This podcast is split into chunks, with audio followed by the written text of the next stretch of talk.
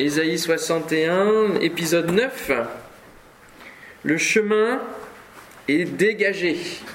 Voilà le titre de l'épisode 9. Le chemin est dégagé. Et nous allons lire le chapitre entier d'Ésaïe 61. Un magnifique chapitre.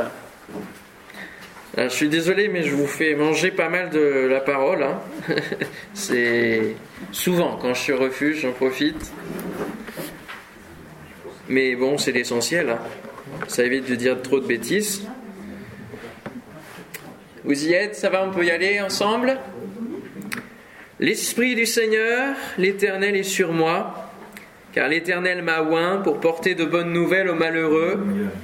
Il m'a envoyé pour guérir ceux qui ont le cœur brisé, pour proclamer aux captifs la liberté et aux prisonniers la délivrance, pour publier une année de grâce de l'Éternel et un jour de vengeance de notre Dieu, pour consoler tous les affligés, pour accorder aux affligés de Sion, pour leur donner un diadème au lieu de la cendre, une huile de joie au lieu du deuil, un vêtement de louange au lieu d'un esprit abattu, afin qu'on les appelle des térébintes de la justice.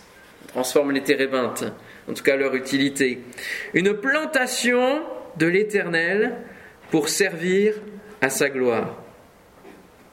Ils rebâtiront sur d'anciennes ruines, ils relèveront d'antiques décombres, ils renouvelleront des villes ravagées, dévastées depuis longtemps. Des étrangers seront là et feront paître vos troupeaux, des fils de l'étranger seront vos laboureurs et vos vignerons. Mais vous, on vous appellera sacrificateur de l'Éternel, on vous nommera serviteur de notre Dieu. Vous mangerez les richesses des nations, et vous vous glorifierez de leur gloire. Au lieu de votre opprobre, vous aurez une portion double, au lieu de l'ignominie, ils seront joyeux de leur part, ils posséderont ainsi le double dans leur pays, et leur joie sera éternelle. Car moi, l'Éternel, j'aime la justice. Je hais la rapine avec l'iniquité, je leur donnerai fidèlement leur récompense, et je traiterai avec eux une alliance éternelle. Leur race sera connue parmi les nations, et leur postérité parmi les peuples. Tous ceux qui les verront reconnaîtront qu'ils sont une race bénie de l'Éternel. Je me réjouirai en l'Éternel. Mon âme sera ravie d'allégresse en mon Dieu, car il m'a revêtu des vêtements du salut, il m'a couvert du manteau de la délivrance, comme le fiancé s'orne d'un diadème, comme la fiancée se part de ses joyaux. Car comme la terre fait éclore son germe, et comme un jardin fait pousser ses semences, ainsi le Seigneur l'Éternel fera germer le salut et la louange en présence de toutes les nations. Amen. Magnifique. Hein? Alléluia. Le germe. Le chemin est dégagé. Comme euh, nous en avions déjà un petit peu parlé des bûcherons spirituels hier matin, euh, nous avions parlé de Jean-Baptiste. Et Jean-Baptiste est celui qui va venir avant justement pour dégager le chemin de ce germe qui va pousser faire en sorte qu'il ne croisse pas au milieu des épines, des ronces, de tout ce qui pourrait étouffer, mais qu'il ait un chemin bien dégagé. Et les prophéties parlent qu'il l'aplanira véritablement, que toute montagne soit exaucée, etc. Et il va dire la hache hein, menace les arbres qui ne portent pas de, de, fruits du tout. Et ceux qui sont ciblés, eh bien, ce sont ceux qui connaissent la loi, qui connaissent la parole, et qui aurait dû porter de bons fruits. Et comme pour euh, la parabole du figuier, euh, euh, où Jésus attend des fruits, finalement les, pharisiens, tous ceux qui connaissaient, étaient appelés les docteurs de la loi, eh bien, ils auraient dû porter du fruit. Jésus attendait, en tout cas Dieu, l'Éternel, attendait du fruit, et il n'y en a pas alors. Pendant ce baptême de repentance, certains vont reconnaître qui n'ont porté aucun fruit, malgré le fait qu'ils connaissent, surtout de tête et peut-être moins de cœur, la, loi. Alors dans le discours de Jésus, comme je l'ai dit ce matin et annoncé, il y a beaucoup de choses qui ont trait à justement cette image du jardin, en tout cas de tout, tout le côté agricole, et on comprend bien que Jésus devait passer par la terre pour pousser et finalement montrer le chemin du ciel. C'est pour une des raisons pour lesquelles Jésus est venu s'incarner. C'est que descendre du ciel comme ça d'un coup, ça aurait été. Euh, il y aurait eu un, décalage. Il fallait qu'il passe véritablement par la terre pour mettre en application ce qu'il allait dire. Hein. Qu'il puisse mourir, se faire homme, prendre toute notre humanité et aller jusqu'à la croix pour porter ce péché depuis son, depuis son baptême jusqu'à la croix. Finalement, il fait l'inverse de nous. En sortant de l'eau, finalement, il, il a peut-être pris notre péché pour le porter jusqu'à la croix à la fin de son ministère. Et nous, lorsque nous sortons de l'eau du, du, baptême, eh bien, nous, nous naissons à une nouvelle vie. Nous quittons notre péché. Alléluia. Parce que nous sommes d'abord passés par la croix. Il y a deux chemins qui, se croisent et qui nous permettent de vivre ces choses. Si le grain ne meurt, hein, il ne peut porter du fruit. Il a été mis en terre, mais finalement, à l'intérieur de lui, il était autant euh, euh, fils de l'homme que fils de Dieu, et donc la graine du ciel a porté un fruit de résurrection. Sur à peu près 40 paraboles qu'il donnera dans ses discours, une quinzaine parlent du domaine agricole et végétal. Est-ce que ça vient à vos esprits? Est-ce que vous en avez quelques-unes qui, viennent? Allez, je vous écoute. Le semeur, oui. Le grain de sénévé. Le grain de sénévé, ouais. Le? Tout ce qui est autour de la vigne, il y en a plusieurs en effet.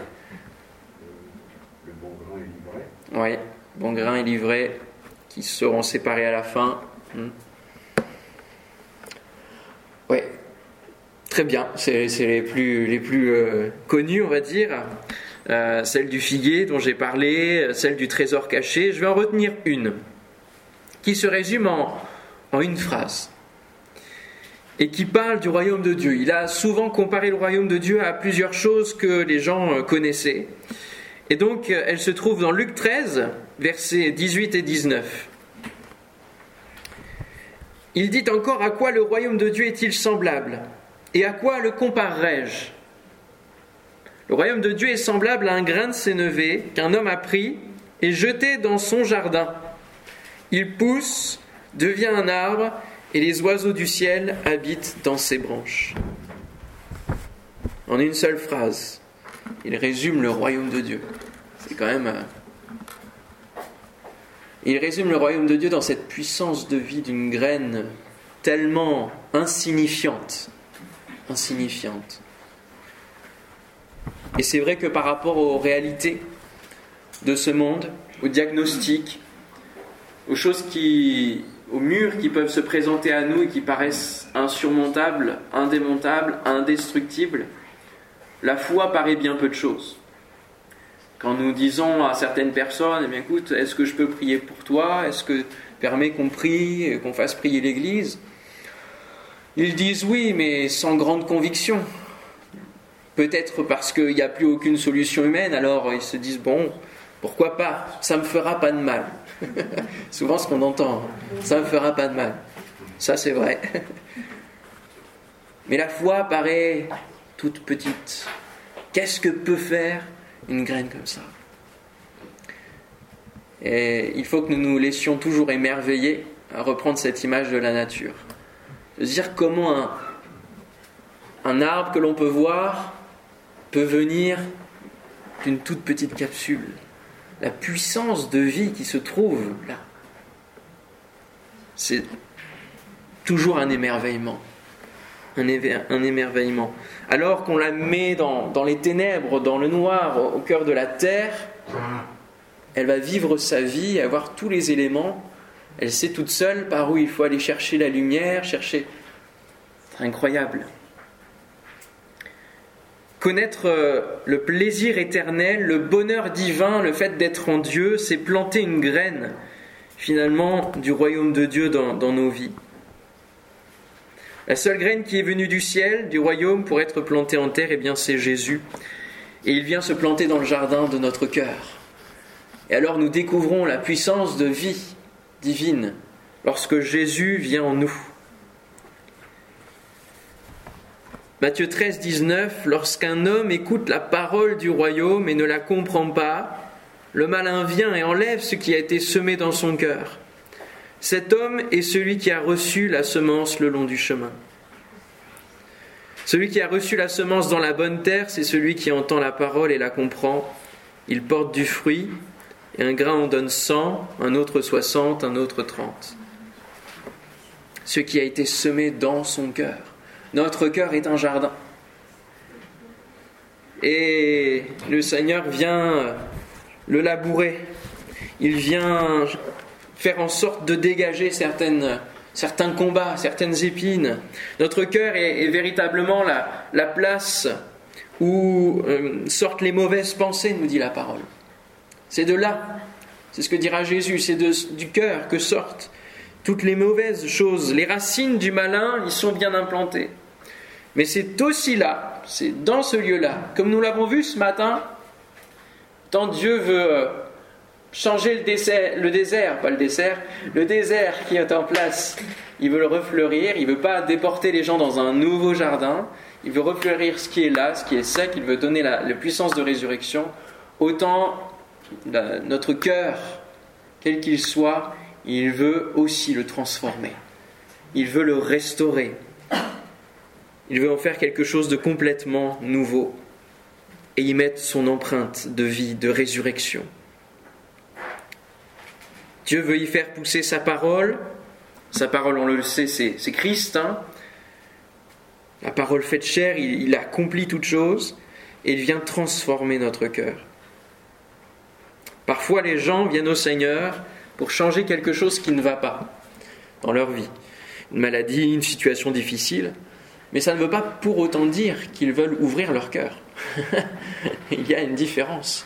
Et combien de gens sont venus, même dans les temps de réveil, alors qu'ils ont vu des gens se, tourner vers Dieu, ouvrir leur cœur sous leurs yeux, ils ont peut-être eu une grâce, une bénédiction, une guérison, mais ils sont repartis sans un cœur changé, interpellés, ça leur a laissé de la réflexion forcément, mais le cœur ne s'est pas forcément ouvert. Parce qu'il faut le vouloir. Il faut aussi le vouloir. Ce qui vient changer cela, c'est la graine de l'amour qui nous permet alors de comprendre la puissance de vie divine et puis son, son, plan rédempteur. Il nous faut une révélation. Et cette graine nous permet aussi de pouvoir l'aimer à notre tour de tout notre cœur parce que notre cœur est tellement sec que nous avons besoin d'être arrosés de l'amour de Christ et c'est le Saint-Esprit qui vient le répandre dans notre cœur pour qu'il y ait cet écho. La foi est une graine que nous allons saisir pour la semer. Et c'est véritablement une nouvelle, euh, dimension, en tout cas une revisite, parce que la foi était existante dans l'Ancien Testament, avec Abraham, mais elle était de, le, F s'est tellement transformé en L, et on est resté seulement dans la loi, que Jésus avait besoin de remettre en place sur le devant de la scène cette graine de la foi. Et la graine, si on ne la sème pas, elle ne sert à rien. Et ça, ça nous parle des épîtres, où notamment Jacques nous explique que la foi sans les œuvres, bah, ça ne sert à rien. Lorsque la foi est saisie pour être semée, alors les œuvres vont se développer. La foi ne peut exister qu'au travers de ce que nous allons euh, œuvrer. Si elle n'est pas semée, elle ne sert à rien. Voilà un petit peu le discours de Jésus. Alors bien sûr, il y aurait des dizaines et des dizaines de prédications hein, sur toutes les paraboles, etc. Donc là, je, survole. Hein pour aller euh, là dans des, dans des choses qui sont plus intéressantes, on va dire, euh, pour nous ce soir, ou en tout cas que, que l'Esprit veut aussi nous, nous faire comprendre, il s'agit des jardins de la conversion. Les jardins dans lesquels Jésus est passé à la fin de sa vie. C'est une histoire de jardin, la fin de sa vie. Allez, premier jardin, avant la croix. Il s'appelle Gethsemane. Alors à chaque fois que j'entends ce nom, j'ai toujours le chant de des Gethsemane, amour et vérité. Et euh, bon voilà, ça c'est un vieux chant aussi euh, d'un couple qui sortait de l'église de Flers notamment et qu'on avait souvent à Flers et euh, c'est quelque chose qui, qui a marqué, il est, il est puissant ce chant. Qu'est-ce que veut dire Gethsemane? Ouais. Pressoir à huile. Finalement, Jésus, on pourrait le, comparer à un olivier ici, qui va être pressurisé. Pressurisé, le prince de paix, c'est aussi son nom. Et l'olivier, représentation de, de, paix, de retour du calme de la terre, le prince de paix va être pressé afin de nous donner une huile de joie. On l'a lu dans Ésaïe 61. Et pour nous, le jardin de Gethsemane, nous sommes invités à y aller. Lorsque le Seigneur vient nous chercher et commence à parler à notre vie, c'est là où notre chair commence à être un peu mal à l'aise, où elle commence à percevoir la pression parce que l'appel divin se fait entendre. Et dans le processus de la conversion, il y a cette étape du travail de l'esprit. On sent qu'il y a une pression parce qu'il y a la sainteté du Dieu qui commence à se faire percevoir. Un début de révélation commence et le travail de l'Esprit vient labourer notre âme, labourer notre cœur. Nous sommes pressés par la sainteté de Dieu qui vient nous montrer que nous sommes face au mur du péché. Mais Gethsemane ne suffit pas pour vivre l'entière conversion. Il faut aller dans un autre jardin. Il faut aller plus loin. Et ce jardin, c'est celui où il y a à la fois la croix et à la fois la tombe. Parce que la parole nous dit, dans Jean 19, 41, il y avait un jardin dans le lieu où Jésus avait été crucifié. Et dans le jardin, un sépulcre neuf où personne encore n'avait été mis. C'est ici l'étape de la repentance. Nous reconnaissons que nous ne pouvons rien sans Dieu. Et finalement, quand Jésus est dans Gethsemane, la chair est, est complètement travaillée, elle veut prendre le dessus, elle, elle ne veut pas aller vers la crucifixion, mais c'est la volonté de Dieu qui, est appelée. Jésus, fils de l'homme, angoissé, appelle le secours de son Père pour aller jusqu'au bout. Et de la même manière, autant nous, nous, sommes travaillés dans notre chair et nous comprenons que là, il y a, une, présence du péché qui fait qu'on ne peut pas être en connexion avec Dieu, Autant, de l'autre côté, c'est Seigneur, j'ai besoin du coup de ton aide. J'ai besoin de toi dans ma vie. J'ai besoin que tu viennes justement prendre le dessus sur ce péché, le vaincre, parce que je n'y arrive pas. Et ça, c'est du coup la communion à ses souffrances. C'est réaliser qu'il a bu cette coupe de colère à notre place. Et puis, l'autre étape de la conversion, c'est véritablement l'acceptation du plan divin pour nous. La puissance de la croix liée à la résurrection. Il est mort pour nos péchés, mais il est aussi ressuscité. Et on ne peut pas séparer l'un de l'autre. Parce qu'il y a eu des milliers et des milliers de crucifiés sur terre. Mais il y en a un qui s'est remarqué par sa résurrection, par sa vie, C'est vivre la puissance de la résurrection. Et c'est ce que nous dit l'apôtre Paul. Nous sommes invités aux deux. La communion à ses souffrances et la puissance de la résurrection. Nous ne pouvons pas vivre la puissance de la résurrection si nous ne passons pas au préalable par la communion à ses souffrances. C'est impossible. Et donc, vivre la puissance de la résurrection, c'est connaître la nouvelle naissance en passant par la mort à nous-mêmes.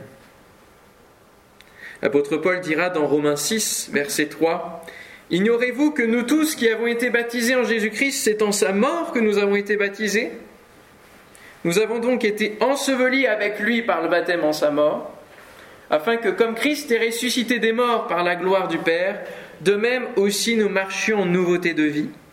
En effet, si nous sommes devenus une même plante avec lui, par la conformité à sa mort, nous le serons aussi par la conformité à sa résurrection, sachant que notre vieil homme a été crucifié avec lui, afin que le corps du péché soit détruit, pour que nous ne soyons plus esclaves du péché, car celui qui est mort est libre du péché. Il est mort. Alléluia. Ce sont les jardins de la conversion. Mais ces deux jardins nous parlent aussi encore après la conversion. Et nous devons souvent passer par ces jardins-là. Le Seigneur nous y invite tout au long de notre vie, justement pour continuer à rester bien mort au péché. Il va venir nous y amener afin que nous puissions euh, nous frayer un chemin au milieu de l'épreuve. Et ce sont autant des jardins de la conversion que des jardins de l'épreuve dans nos vies. Le jardin de Gethsemane est nécessaire dans nos vies pour nous préparer aux épreuves à venir. Et j'aime beaucoup parler de ça parce que c'est c'est tellement tellement clair, tellement limpide. Jésus invite ses disciples à venir avec lui au jardin de Gethsemane. Il va en laisser une partie à un endroit et puis il va demander aux trois principaux qui sont souvent avec lui et qui ont part un, peu plus de, de, ministère de Christ de venir avec lui. Puis lui va s'écarter encore un peu plus de quelque part. Et vous savez ce qui se passe, hein il, revient, ils sont en train de dormir, lui il, repart, il prie, il revient, il dorment encore, voilà. Il leur dit, mais l'esprit est bien disposé, mais la chair est faible. Veillez, priez, que vous puissiez être là. Et en fait, Jésus voulait les préparer à l'épreuve de la croix, avec lui. Déjà que lui, il était dans l'angoisse, alors le Fils de Dieu dans l'angoisse, forcément, les disciples du Fils de Dieu, il fallait qu'ils puissent se préparer, mais bien sûr, l'esprit humain fait qu'ils ne comprenaient pas les enjeux, qu'est-ce qui se passait. Pierre ne voulait pas y croire, il le refusait même. Il l'a dit à plusieurs reprises. Mais il voulait les préparer à l'épreuve. Et quand l'épreuve est arrivée, ça a été la débâcle. Les disciples ont réagi charnellement parce qu'ils n'étaient pas préparés dans la prière. Et combien de fois, lorsque nous sommes euh, parfois confrontés à une épreuve, si nous n'avons pas cette habitude de prière quotidienne, et comme je disais pour le témoignage de ma maman, si nous n'avons pas le temps de prendre une parole que Dieu veut nous donner, même si on ne comprend pas pourquoi. On ne sait pas ce qui se passe. Elle n'avait pas le diagnostic, mais elle prenait le temps de prier chaque jour. Chaque jour. Sa communion avec Dieu, sa relation avec Dieu, une priorité. Si nous ne prenons pas cela en priorité, nous ne pouvons pas recevoir les paroles, nous ne pouvons pas prier et être préparés, disposés par le Seigneur à traverser l'épreuve ce qui fait qu'on l'a subi de plein fouet. Et on dit, mais Seigneur, pourquoi? Seigneur, pourquoi? Le jardin de Gethsemane est nécessaire dans nos vies pour nous préparer aux épreuves à venir et nous permettre de bien gérer ce qui va se passer dans le jardin de la croix. Parce que c'est pas fini, il faut avancer. Le jardin de l'épreuve qui veut nous mettre dans la tombe, sous l'eau. Mais le Seigneur a prévu le moyen d'en sortir de ces épreuves. Il nous le dit, il nous le promet. Aucune n'est trop haute. Il nous permet de nous sortir des épreuves. Il va prévoir le moyen d'en sortir, il va nous ressusciter, nous permettre de sortir vainqueurs. Mais si nous nous sommes endormis à Gethsemane, nous ne pourrons pas bien affronter cette épreuve et chercherons tous les moyens pour fuir l'épreuve plutôt que la traverser. Alors on tourne en rond, et parfois, on en vient même à, renier notre foi parce que finalement, ça ne change pas grand-chose. Pourtant, c'est Dieu qui a permis l'épreuve. Parce qu'elle est nécessaire à la fortification de notre foi, justement. Elle est nécessaire à la mort à nous-mêmes, mais aussi à la fortification pour que nous puissions continuer à nous appuyer sur Dieu dans chaque moment, bon comme mauvais. Et quand on lit le livre de Job, c'est le livre que j'ai apporté l'année dernière, Dieu a, permis ces choses. Dieu a permis. Et dans notre parcours en tant que chrétien, il faut savoir que dès lors que l'on s'engage, il va y avoir un parcours fait d'étapes, d'épreuves qui sont nécessaires. Elles sont douloureuses, elles sont difficiles, et, Dieu n'a pas promis un, chemin de pétales de rose. le jardin et le chemin de pétales de rose, c'est après, c'est à la toute fin. c'est le but, c'est ce qu'il faut viser. Mais en attendant, il faut fortifier notre foi. Et puis c'est souvent donc des, épreuves qui vont nous, faire ressortir des leçons. Et quand on se prépare, on peut prendre le recul après de dire Seigneur, qu'est-ce que tu veux que j'apprenne? Quand l'épreuve arrive, Seigneur, qu'est-ce que tu veux que je retienne comme leçon?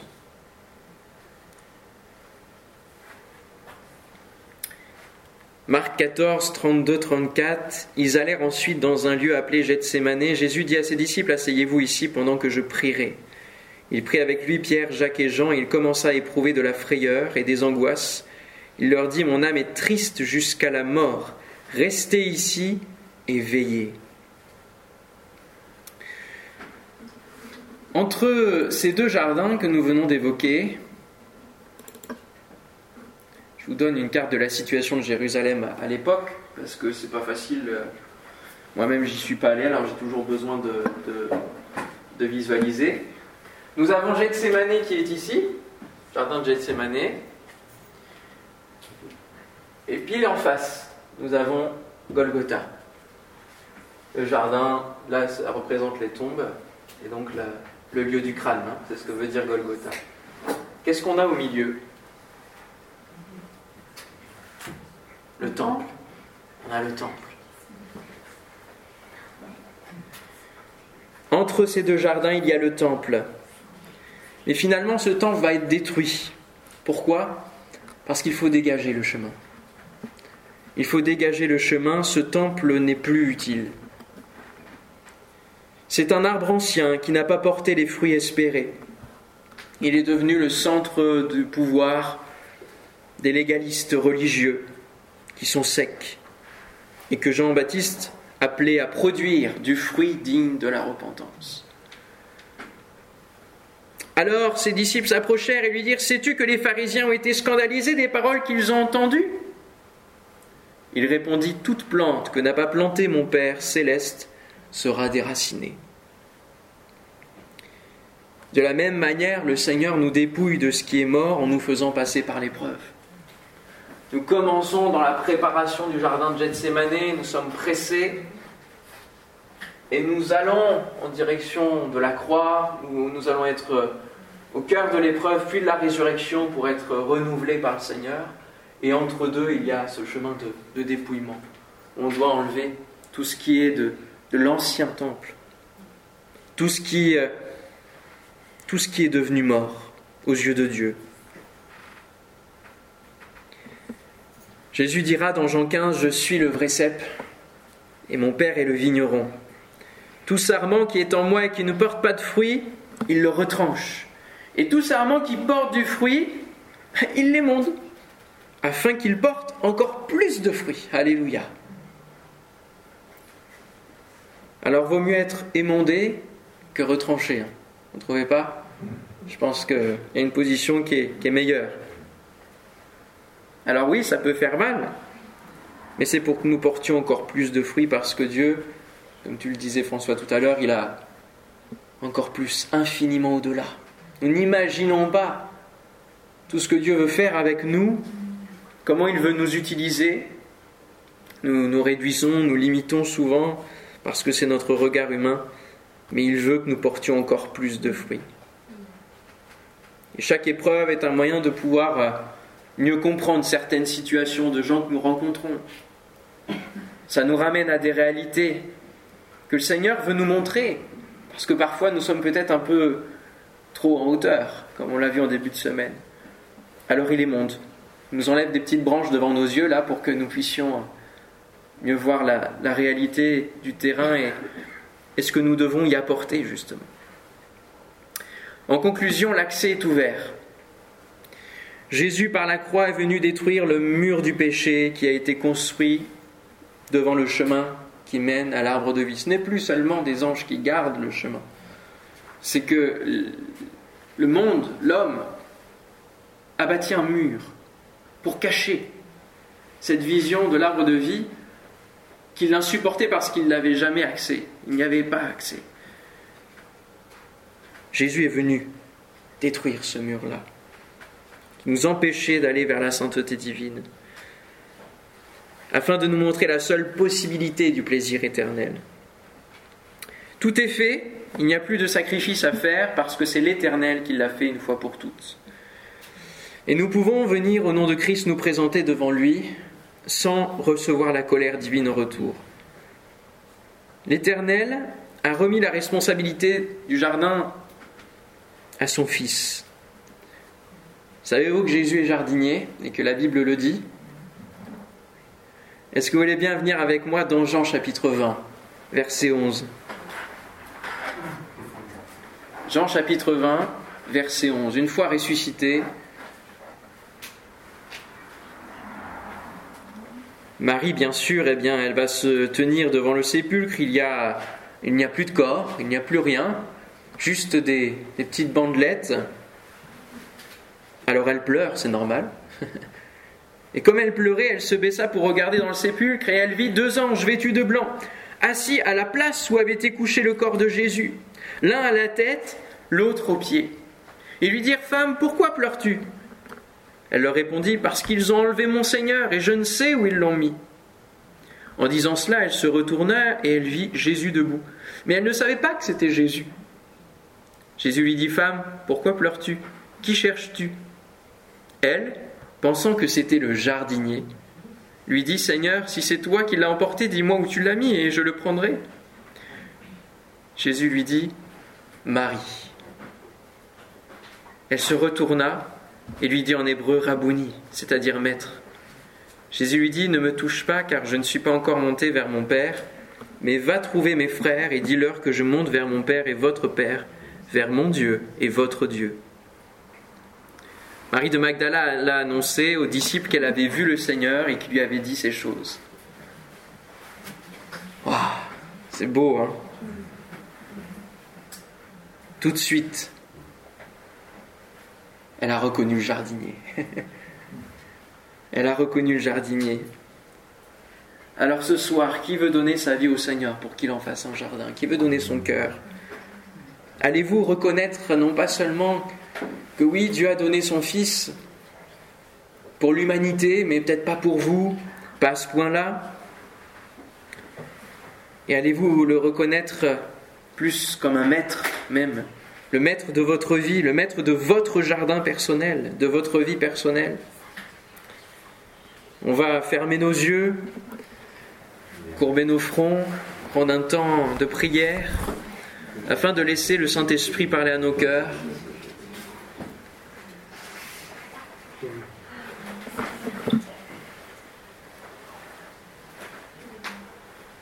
Croix représente véritablement la mort. Les morceaux de bois sur lesquels Jésus a été crucifié sont des morceaux de bois qui sont morts, ils ont été coupés, abattus. Mais l'histoire ne s'arrête pas à cette, étape.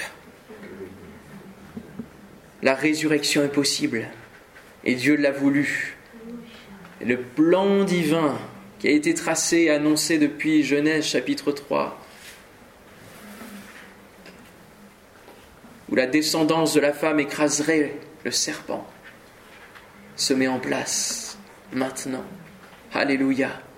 La victoire sur la mort, la victoire sur le péché, la victoire sur ce venin qui a fait de l'homme un esclave est réalisée en Jésus, cette faible plante. Oh oui, la vie chrétienne n'est peut-être pas très reluisante, très intéressante, aux yeux humains, mais combien elle est belle aux yeux du Seigneur. Alors si ce soir vous voulez simplement dire Seigneur, je veux m'engager, je sens que tu m'appelles à toi, tu m'attires à toi, vous puissiez simplement lever votre main comme réponse à cet appel divin. Dire oui, aujourd'hui je veux donner mon cœur à Jésus. Je veux vivre des choses avec lui, des expériences avec lui.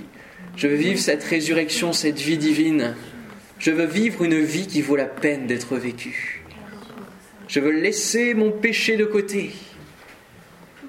Je veux le mettre et le clouer à la croix. Je veux le laisser dans l'eau du baptême ensuite. Et je veux me tourner, me retourner vers le Seigneur. Et dire Seigneur, je t'aime. Seigneur, j'ai besoin de ton pardon. J'ai besoin de toi dans ma vie. J'ai besoin que tu viennes transformer ma vie. Changer ma vie, faire de moi une nouvelle créature. Alors vous avez juste une main à lever, alors que lui, sa main a été percée.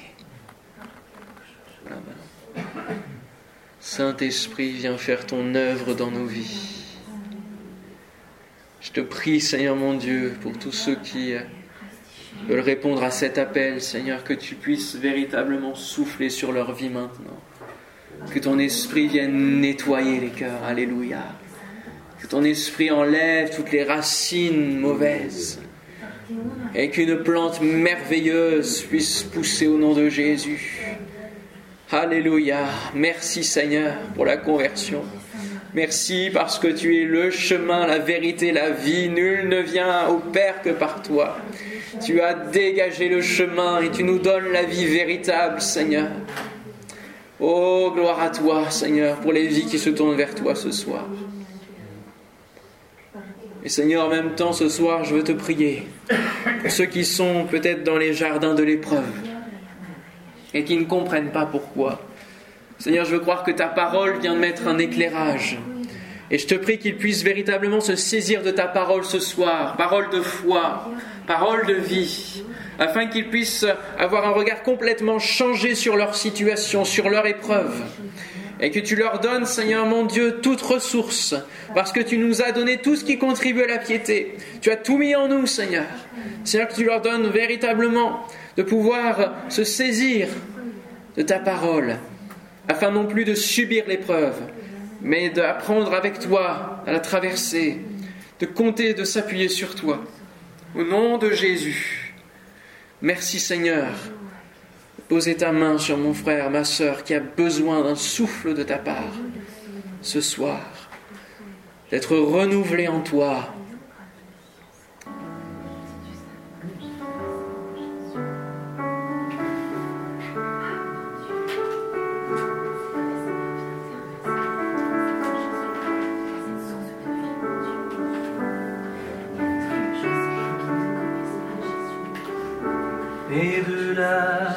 poussière.